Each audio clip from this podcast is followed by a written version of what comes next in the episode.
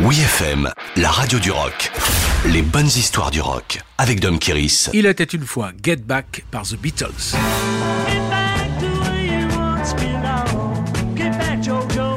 Le 30 janvier 1969 est la date historique de la dernière apparition au public de The Beatles.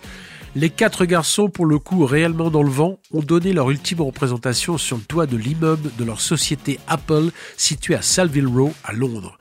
En plein hiver, ils sont frigorifiés, d'où leur look improbable. John Lennon avait emprunté le manteau de fourrure de Yoko Ono, tandis que Ringo avait enfilé l'imperméable rouge de sa femme. Pas évident de jouer avec des mitaines alors que la rue se remplit de centaines de personnes à l'heure de midi. Aux alentours, le vacarme fait sortir tout le personnel des bureaux qui n'en croient pas leurs oreilles. Pendant un peu plus de 40 minutes dans le ciel gris de Londres, les Beatles jouent cinq nouveaux morceaux dont certains sont joués plusieurs fois avant que la police n'intervienne.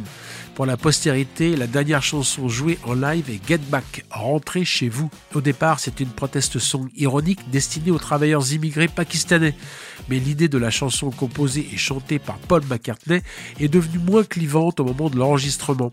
Officiellement, pour la première fois de leur histoire, le single de Get Back sort sous le nom de The Beatles with Billy Preston. Présent sur le concert du Rooftop, le roi du Fender Rhodes est le seul musicien à avoir joué avec les Beatles et plus tard avec les Rolling Stones. Quant à Get Back, il clôture Let It Be, sorti en mai 1970, le douzième et dernier album des Beatles déjà officiellement séparé.